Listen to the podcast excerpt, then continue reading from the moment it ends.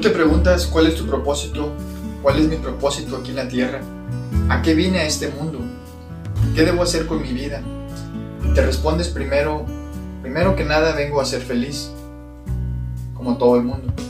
Eso está en el libro de Eclesiastés. Después de cumplir, cumplir mi sueño.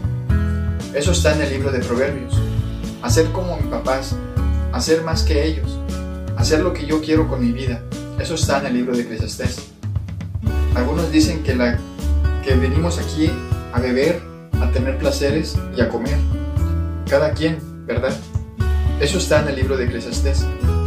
Pero el propósito de cada ser humano es adorar a Dios. Ese siempre ha sido el propósito de la creación. Por el que Dios nos hizo, nos ha hecho, de hecho así iba a ser.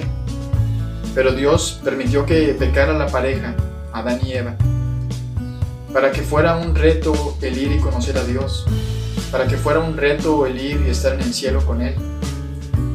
Pues si hubiera sido así, no existiría el pecado, ni los problemas, ni nada que genere problemas existiría en este mundo.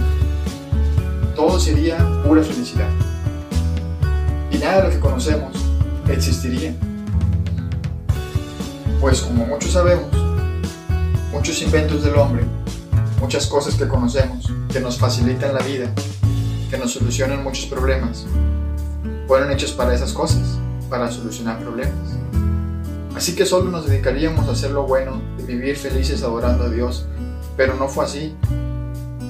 Por eso tú sabes a hoy si seguir el propósito de Dios en tu vida, porque ese es el correcto.